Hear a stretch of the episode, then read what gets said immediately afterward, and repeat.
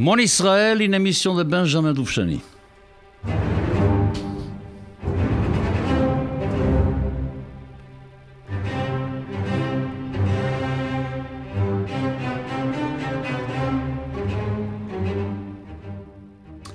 Nous sommes aujourd'hui à la sixième émission de cette série, Mon Israël. Je ne sais pas combien d'émissions il y en aura, probablement pas mal.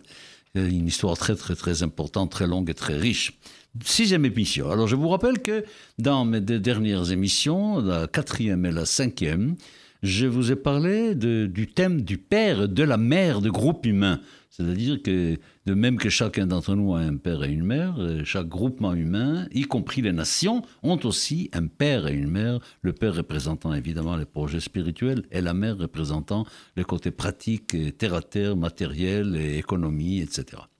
Et puis ensuite, dans la cinquième émission, j'ai essayé de vous faire un tableau sur euh, une certaine vision que j'ai de l'antisémitisme, dans sa dualité de l'antisémitisme paternel et maternel, pareil, c'est les mêmes thèmes tout le temps, ça revient tout le temps. Je dis, on ne va pas en sortir, vous savez. L'humanité a démarré avec Zachar Onekeva Abraham, c'est mâle et femelle qui font un enfant, et puis l'enfant, il a son père et sa mère qui influencent sa vie, qui marquent sa vie, etc. Bon, nous sommes en train de parler déjà, depuis trois semaines donc maintenant, de deux problèmes. D'abord, le droit du peuple d'Israël sur la terre d'Israël, et puis aussi de la difficulté, de la difficulté majeure qu'il y a pour établir cette relation du peuple d'Israël avec la terre d'Israël pour que cette terre devienne eh, une terre eh, mère, une terre mère, une terre, une mère patrie une mère patrie. Et je peux vous dire que nous sommes un cas tout à fait unique, un peuple sans mère, comme je vous l'ai expliqué. Et puis nous avons à la rigueur, dans ce pays de Canaan qui est devenu le pays d'Israël, un père patrie et non pas une mère patrie. C'est tout tourne autour du père. Tout tourne autour du père. Alors, les droits que nous avons, je vous dis, on peut suivre comme ça, on peut suivre d'abord et avant tout, on peut suivre la promesse au patriarche, qui est surtout à base des promesses de la terre, vous savez très bien, les promesses faites par Dieu, Abraham, Isaac et Jacob, c'est surtout, vous aurez une descendance, et puis cette descendance, ben, elle sera, elle sera en possession de cette terre-là, de terre des Canaan, qui deviendra leur terre. Alors je vous donne quelques dates parce que nous allons rentrer bientôt dans les dates dans la vision euh, traditionnelle juive de l'histoire de l'humanité, de l'histoire d'Israël.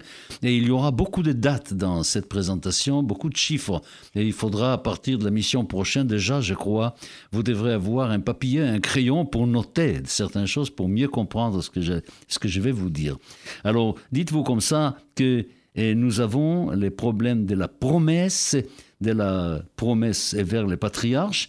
Alors nous commençons la période des patriarches et la place entre les débuts de la carrière en quelque sorte d'Abraham en tant qu'aménothéiste et ça va jusqu'à la sortie d'Égypte. Ben, notez-le, c'est de moins 1761 jusqu'à moins 1313. Je répète, moins 1761 jusqu'à moins 1313 dans le calendrier évidemment général. Ça, c'est le temps des patriarches, le temps de la promesse. Ensuite, nous arrivons donc, euh, la sortie d'Égypte, les 40 ans dans le désert, et puis l'installation dans les pays. Alors voyons voir combien de temps le peuple d'Israël habitait réellement la terre d'Israël, combien de temps il était, il était chez lui sur la terre d'Israël. Mais c'est pas mal de temps quand même, et je peux compter la conquête après les 40 ans. Nous sommes à peu près en moins 1270, moins 1270, et ça va aller jusqu'à la destruction du premier temple par Nabucodonosor, c'est-à-dire 586. Il y en a qui disent 87, c'est pas très important. Si vous regardez, vous faites les calculs, vous verrez ça tourne autour de 700 ans. 700 ans. Pendant 50 ans, nous sommes vraiment en exil de Babylone. Et puis 50 ans après, Cyrus fait sa grande déclaration au peuple d'Israël, vous pouvez retourner chez vous, réinstallez-vous chez vous, et puis vous pouvez même construire votre temple pour votre Dieu, etc. Là, alors nous sommes en moins 538, moins 538, et nous allons rester sur Terre. Pas peut-être pas indépendants, pas maître, pas maître de la terre, car nous serons sous des empires, l'empire perse, l'empire grec, l'empire romain, etc. Mais nous vivrons là-bas, au moins nous occuperons l'espace, nous vivrons là-bas, et on peut dire que ça va se terminer, on peut dire en 135, c'est-à-dire à la fin de la révolte de Bar Korva, contre Rome, contre Adrien, quand Adrien vraiment fait détruit le pays pratiquement, enfin il détruit Jérusalem, il fait passer eh, la charrue sur le mont du Temple, il change le nom de la ville, il construit un temple païen sur le mont du Temple, etc. Alors ça nous fait de, de moins 538 jusqu'à plus 135 ça fait à peu près 700 ans. Alors, grosso modo, si je dis que nous avons occupé réellement le pays pendant 14 siècles, je ne serais pas loin de la vérité. C'est 14-15 siècles par là, etc. Donc là, il y a déjà un élément qui nous donne des droits. Évidemment, nous avons vraiment un très très long temps pendant lequel nous étions, et nous étions le seul occupant euh, du pays. Après, va intervenir quelque chose de tout à fait étrange, parce que vous pouvez demander après, Bon, à partir de 135 jusqu'à la fin du 19e siècle, jusqu'au sionisme, pourquoi à aucun moment les Juifs n'ont pas essayé de prendre possession de la terre? Nous savons qu'il y a eu des guerres épouvantables. Nous savons que cette terre est passée d'abord dans les mains païens de Rome. Ensuite, Rome est devenue chrétienne, donc la terre est devenue chrétienne, byzantine. Ensuite, les musulmans sont venus au 7e siècle, c'est devenu un pays musulman. Ensuite, il y a eu les croisades, et pendant quelque temps, c'était les chrétiens qui ont dominé la terre. Ensuite, de nouveau les musulmans. Ensuite, il y avait les mamelouks. Ensuite, il y avait les ottomans, etc. Euh, je voudrais que vous imprégniez, que vous vous imprégniez de cette longue histoire où cette terre, où nous n'y étions pas. D'autres y étaient, et d'autres ont fait des guerres pour, pour cette terre, etc. C'est pour ça qu'il faut penser, quand nous revenons, il faut prendre en considération cette histoire. On ne peut pas arriver comme si de rien n'était. Alors, nous arrivons là, et vous me dites, pourquoi pendant tout ce temps où les chrétiens et les musulmans se sont donné la peine de combattre pour cette terre et pour Jérusalem, pourquoi nous n'avons rien fait? Eh bien, alors, si vous allez dans les Talmud, vous allez chercher dans le traité Ketubot, Ketubot, les traités de contrat de mariage, à la page 111. Facile à retenir, 1, 1, 1. 111. Vous allez trouver qu'il y avait trois serments qui étaient faits après, après la chute de Bar après ce massacre épouvantable, le massacre qu'il y a eu par les révoltes contre Rome, d'abord par la révolte des 66-70, et ensuite par la révolte des 132-135. Vraiment, c'était épouvantable les massacres sur place, et puis les esclaves que les Romains amenaient à Rome et tout. Et puis les grands exils qui commencent à ce moment-là. Alors, à ce moment-là, les rabbins, les sages ont pris euh, une décision, euh, trois serments. Quels sont ces trois serments que le Talmud mentionne? D'abord, de ne pas essayer de conquérir ce pays par la force. Premièrement, pas monter n'est pas monter en force pour conquérir ce pays, parce qu'on sait que ça peut se terminer très très mal. Deuxième serment, c'était de ne pas se révolter contre la nation, de ne pas se révolter contre la nation, parce que ce que vous savez peut-être pas, c'est qu'avant la révolte de Bar Korva, il y avait en Afrique du Nord une révolte des Juifs contre Rome, contre Trajan, l'empereur Trajan, qui a coûté aussi très très cher en mort. Et puis il y avait un troisième, un troisième serment, mais celui-ci n'était pas pour nous, il était pour les nations, de ne pas être trop dur avec le peuple d'Israël, de ne pas être trop exigeant, de ne pas faire trop de mal au peuple d'Israël. Bon, nous, nous avons respecté nos deux serments. Difficile à dire que les autres l'ont respecté bien, parce que nous avons subi euh, tous les mal que les autres ont pu nous faire, mais les sages ont toujours considéré que ce n'est pas suffisant, c'est pas assez. Mais il y a quelque chose qui intrigue toujours. Pourquoi, pourquoi nos sages en plus de l'idée du Messie, fils de David, le Messie qui va apporter au monde la paix, la justice, Shalom, Mishpat, Tzedek, ce Messie, fils de David, pourquoi a-t-il fallu envisager aussi un Messie, fils de Joseph, qui précéderait le Messie, fils de David? Parce qu'il y a un messianisme joséphite dans le judaïsme, qui, lui, n'est pas trop spirituel, il est plus matériel, il est plus militaire, il est plus national, il est plus... Vous savez que quand Herzl est mort en 1904, le Rav Kook, euh, Avraham Yitzhak Cohen Kook, a fait l'éloge funèbre de Herzl qu'il considérait comme un représentant du messianisme joséphite, comme un Mashiach ben Yosef, le Messie fils de Joseph. Pourquoi? Parce que c'était acquérir la possession de la terre de, par, manière rationnelle, par de manière, non pas de manière miraculeuse, venant du ciel, etc.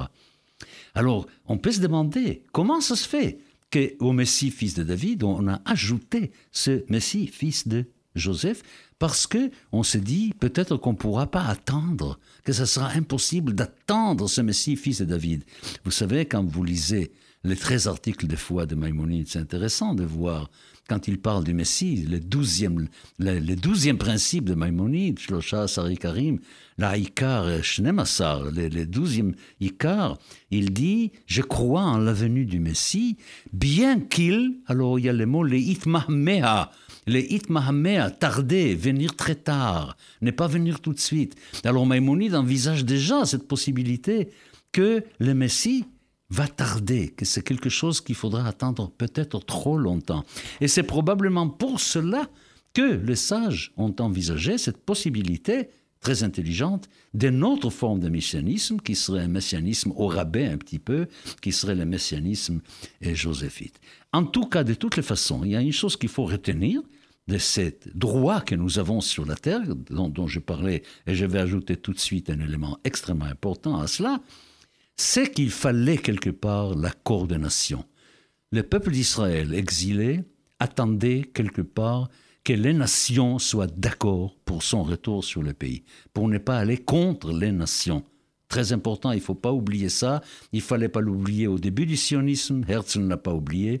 Il ne fallait pas l'oublier en 1947 au moment de l'ONU. Et puis aujourd'hui, pareil, il ne faut pas oublier qu'il ne faut pas faire Israël contre toutes les nations. Il faut faire Israël avec l'accord des nations tel que nous l'avons eu par la Société des Nations et par l'ONU. Car n'oubliez pas que la Société des Nations en 1920, puis ensuite en 1922, ont décrété que le peuple d'Israël avait le droit sur la Palestine. Ont octroyé la Palestine au peuple d'Israël. Voilà. Ça, c'est très important. Alors maintenant, je voudrais revenir à autre chose qui nous donne le droit à cette terre. Ça s'appelle tout simplement la tefila. La tefila. Il y en a qui appellent ça Amida. Je ne suis pas d'accord. Je, suis d'accord pour la Amida pour le matin, mais pas pour les autres. Il y a trois prières dans la journée. Il y a trois tefilot dans la journée. Shacharit, Mincha, Arvit. Il y a le matin, l'après-midi et le soir, et la nuit. La première, nous savons, c'est Abraham. La deuxième, l'après-midi, c'est Isaac. Le soir, la nuit, c'est Jacob. Cette prière-là, comment on la fait? On se met debout. On joint les deux pieds d'une façon qu'ils soient ensemble, complètement ensemble, qu'il n'y ait pas cette, cette tendance des pieds, l'un à aller à droite, l'autre à aller à gauche, mais à réunir les pieds pour, pour être soumis à celui à qui on parle, pour ne pas avoir des tentations de déviation. Et puis on se dirige vers où? Mais on se dirige vers la terre d'Israël. Quand on est en diaspora, on se dirige vers la terre d'Israël. Quand on est en Israël, on se dirige vers Jérusalem. Quand on est à Jérusalem, on se dirige vers le mont du Temple. Et quand on est sur le mont du Temple, on se dirige vers le Saint des Saints. Voilà comment doit être faite la prière. Debout, les pieds joints, face à Israël. Mais imaginez-vous un peuple entier, par des millions de gens, qui tous les jours, tous les jours, trois fois par jour, matin, après-midi et soir, tous sans exception, se mettent debout face à la terre d'Israël pour faire leur prière dans laquelle ils souhaitent leur retour dans cette terre. C'est une force extraordinaire. C'est une force incroyable, mais vraiment incroyable. Trois fois par jour, tous les juifs de la terre se mettent debout, regardent vers Israël pour dire nous voulons revenir là et que Dieu revienne là. Incroyable. Ça, c'est une force. Et je suis très étonné que même les éléments laïques dans l'Israël moderne n'utilisent pas cet argument-là, qui est un argument énorme, d'une fidélité absolument insensée. Nous étions exilés peut-être, mais nous ne l'étions pas réellement, car jamais nous ne considérions, au moins jusqu'à l'émancipation, jamais nous ne considérions que nous étions de là où nous étions. Nous étions de la terre d'Israël toujours. Et trois fois par jour, nous l'affirmions de la façon la plus solennelle possible. Vous voyez? J'insiste beaucoup là-dessus parce que je vais vous dire pourquoi. Parce que c'est un argument que je n'entends jamais. Jamais je n'entends de la bouche des Israéliens, qu'ils soient laïcs ou qu'ils soient religieux, cet argument de la fidélité à la terre d'Israël, du peuple d'Israël, à travers la prière qu'on faisait trois fois par jour, tous. Notez-le bien. Et puis utilisez l'avenir. Utilisez cet argument-là dans vos discussions avec les gens. Jamais nous avons renoncé. Pendant tout ce temps-là, évidemment, pas seulement il n'existait pas de peuple palestinien, il n'y avait pas d'Arabes qui habitaient là-bas. D'abord, il n'y avait même pas de musulmans, il n'y avait pas de conquête islamique qui attendait sept siècles, le septième siècle seulement. Et puis après, pendant tout le temps, rien n'existait. Il n'y existait en réalité qu'une seule chose, l'amour d'Israël pour la terre d'Israël et l'attente, l'attente impatiente du retour vers la terre d'Israël, du, peuple d'Israël. Voilà, ça, c'est l'élément des routes, des droits du peuple d'Israël sur la terre d'Israël. Et puis je vais compléter par les difficultés, car comme je vous ai expliqué, une fois qu'on est un peuple sans mère, une fois qu'on vit avec le Père, le problème d'avoir ou ne pas avoir une terre se joue différemment. Parce que si je peux vivre avec le Père, je n'ai pas besoin à ce moment-là de la terre. Puisque je vis avec des livres, je vis avec des idées, je vis avec la spiritualité. C'est pas important où je suis. Vous savez, mais demandez à des juifs ultra-orthodoxes de Meacharim qui ont écrit dans le temps au roi Hussein pour qu'il soit le roi d'Israël, et ils s'en fichaient complètement d'Israël ou d'indépendance politique et tout ça, ça les intéressait même pas. Ils voulaient pas le côté maternel de la vie. Pour eux, il y avait une seule chose qui comptait, c'était le côté paternel. Et ça rappelle aussi quelque chose. Ça rappelle ces deux siècles. Ces deux siècles, vous savez, sixième, cinquième siècle avant notre ère, quand nous étions, et quatrième aussi, quand nous étions sous la botte de l'Empire perse. Nous ne savons pas grand-chose de cette période. Ça, fait, ça a duré deux siècles. Et pendant ces deux siècles, il y avait la Knesset Agdola, il y avait le Parlement, en quelque sorte, d'Israël. Et pendant ce temps-là, on a créé presque tout le judaïsme que nous vivons les prières, les bénédictions, etc. Ça a été fait pendant ce temps-là. On n'en sait rien, on n'a aucune nouvelle de cette période-là, parce qu'ils étaient tout contents que l'Empire perse, lui, se casse la tête, s'occupe des problèmes militaires, police, économiques, etc. Et que nous, on a le temps de nous occuper de la Torah et de voir ce que nous faisons avec la Torah. Vous comprenez? Là, il y a quelque chose d'absolument extraordinaire dans la difficulté. Et ça vient de là. La difficulté vient du fait que nous n'avons pas l'habitude d'avoir une terre-mère, car ce n'est pas une terre-mère, c'est une terre-belle-mère pour nous, ou une terre-père, si on peut le dire. Regardez un autre exemple. Quand on est arrivé au XVIIIe siècle, XVIIe, XVIIIe siècle, après Spinoza, après Mendelssohn, quand les Juifs ont commencé à s'éloigner de leur père, quand brusquement il y avait des idées que peut-être que la Bible c'est pas la parole de Dieu, que peut-être tout ça c'est pas exactement ce qu'on pensait pendant des siècles. Il y a eu un certain désenchantement de la relation avec Dieu. Il y a eu probablement aussi une certaine fatigue de vivre la vie que vivaient les Juifs en exil tout le temps. Et les Juifs qui n'avaient pas de mère étaient en train de perdre le père. Une tragique. Qu'est-ce qui a sauvé ces Juifs-là? Qui, ont un peu perdu le père et qui n'avaient pas de mère, ben, il y avait l'émancipation. Ils vivaient en France, en Allemagne, en Angleterre, ils vivaient dans les pays européens, en Occident.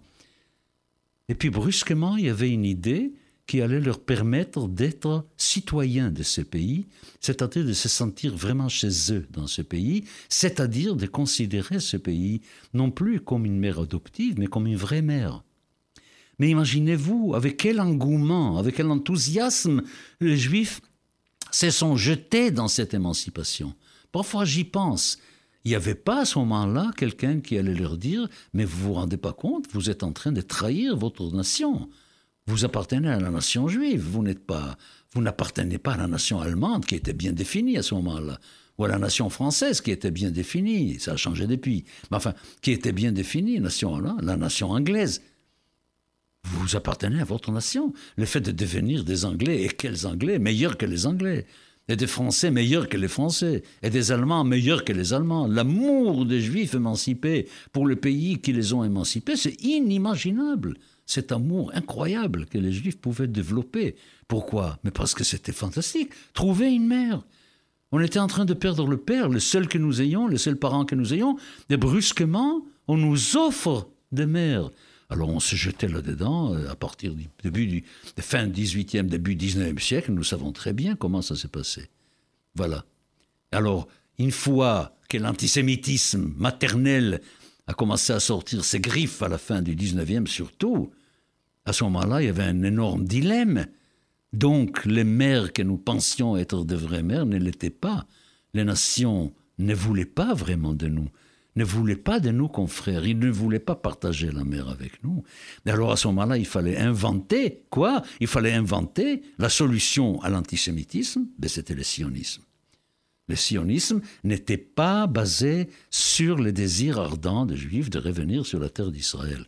S'il n'y avait pas l'antisémitisme, il faut le dire, c'est une vérité qu'il faut dire et répéter, s'il n'y avait pas l'antisémitisme, le sionisme ne serait pas né. Herzl jamais n'aurait cité, Herzl a même eu à un moment donné de sa vie l'idée de faire convertir tous les juifs au christianisme pour enfin en finir avec cette différence, pour que les juifs soient comme tout le monde et puis qu'on n'en parle plus.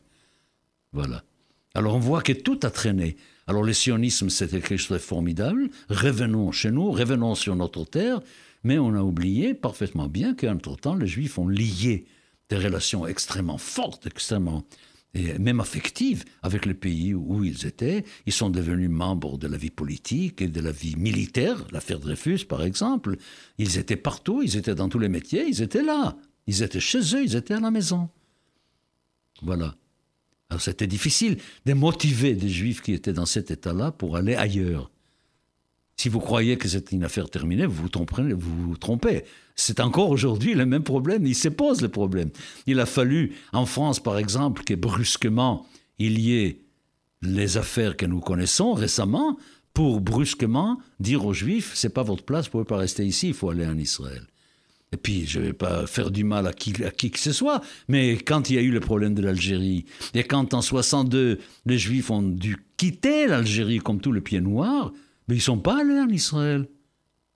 Ils sont allés dans un autre diaspora. Et puis il y a encore beaucoup de Juifs qui, quand il faut partir de la France aujourd'hui, ils ne vont pas en Israël, ils vont au Canada, ils vont en Australie, ils vont chercher encore d'autres mers.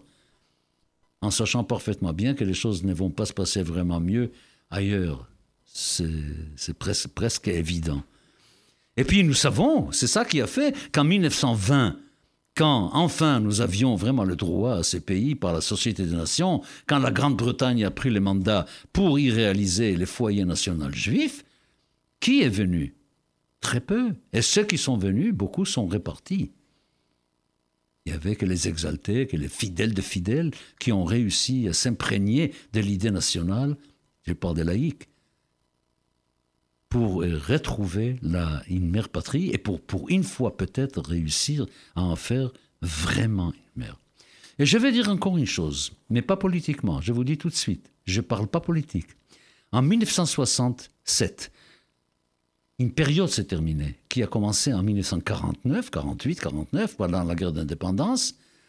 Il y avait une partie de la Palestine, une partie de ce pays qui nous était destiné par la Société des Nations. Il y avait une partie qui ne nous appartenait pas. Eh il y a une chose terrible, qu'il y avait un oubli total entre la guerre d'indépendance et la guerre des six jours. Les Israéliens ont totalement oublié Jéricho, oublié Hébron, oublié Bethléem, oublié Shiloh, oublié Shrem, oublié Bethel. Ils ont oublié complètement toute cette partie de la terre. Ça montre à quel point il y a un défaut d'amour du pays chez les Juifs. Pas suffisamment de géographie, pas suffisamment de géographie, d'attache à la terre, d'attache réelle à la terre. Alors je dis qu'en 67, quand nous avons pris possession pendant une guerre qui nous a été imposée, une agression qui nous a été imposée, nous avons pris possession de quoi? De la Judée et Samarie, de la terre de la Bible, de, de notre terre historique d'Israël.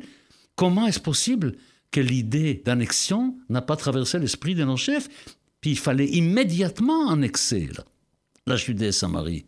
Non pas une annexion politique, je dis bien. Non pas une annexion politique, une annexion psychologique, une annexion pour affirmer devant la terre entière, n'oubliez pas que ça, c'est notre terre. Il se peut qu'on soit obligé de partager, d'accord, parce qu'il y a ici d'autres personnes que nous, non, on va partager. Mais c'est pas possible qu'elle n'ait pas déclaré que c'est à nous. Parce que quand on partage, il faut partager quelque chose qui vous appartient. Vous ne pouvez pas partager quelque chose qui n'est pas à vous. Et on ne l'a pas fait. Et c'était une erreur terrible. Et je pense qu'il y a dans la psychologie arabe un élément qu'on oublie souvent, Les Arabes se demandent, mais attends, attends, ils nous racontent une histoire que c'est leur terre, qu'ils étaient ici pendant des siècles dans le temps, qu'ils reviennent vers chez eux, etc., etc. Et puis, ils prennent possession de tous les lieux qu'ils prétendent être leurs lieux historiques, et puis ils les annexent pas. Mais qu'est-ce que c'est que ça? C'est du bluff. La psychologie, mettez-vous à la place d'un arabe qui doit regarder les Israéliens agir, et il dit c'est impensable. Imaginez-vous un musulman à la guerre de 67 qui dit les Israéliens ne demandent même pas le droit d'avoir une partie du mont du temple. Mais c'est insensé. Pour l'arabe, c'est insensé. Pour les musulmans, c'est insensé. Il prétend que ce sont lieux saints. Mais regardez, il est arrivé là, il a pris possession, il, ne demande même pas une partie, une partie vide du mont du temple, parce qu'il y a plein d'endroits vides sur le mont du temple où on aurait pu installer une synagogue. Et tout ça, ça vient de quoi? Mais ça vient de là. Ça vient de la difficulté des relations que nous avons. Droit sur la terre, oui, nous l'avons, mais une difficulté majeure pour établir n'importe quelle relation avec n'importe quelle terre. Parce que nous sommes un peuple sans mère. C'est absolument extraordinaire. Vous savez, à partir de la semaine prochaine, nous allons aborder un sujet difficile, long, compliqué. C'est la vision traditionnelle juive de l'histoire de l'humanité, la vision traditionnelle juive, de l'histoire des peuples juifs jusqu'au XXe siècle, évidemment. Nous savons que ce sera l'histoire de 6000 ans d'histoire, des six millénaires d'histoire, en rapport avec les six jours de la création. C'est passionnant, mais c'est difficile. Comme je vous l'ai dit, il faudrait avoir un papier et un crayon pour pouvoir commencer à prendre des notes. En attendant, il me reste à prendre congé de vous, en vous donnant rendez-vous mercredi prochain pour une nouvelle émission, la septième de Mon Israël, et en vous souhaitant une bien agréable nuit. À la semaine prochaine.